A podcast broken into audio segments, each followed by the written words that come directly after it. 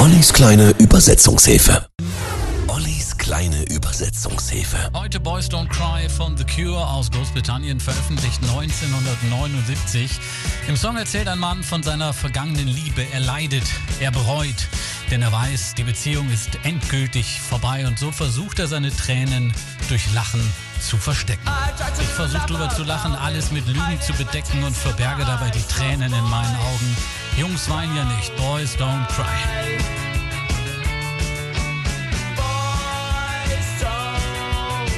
Männer müssen immer harte Kerle sein. Boys Don't Cry mahnt dieses Klischee an.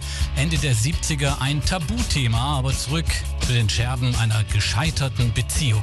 Hab deine Grenzen falsch eingeschätzt, dich zu weit gedrängt, hab dich als selbstverständlich hingenommen. Ich dachte, dass du mich mehr, mehr, mehr brauchst.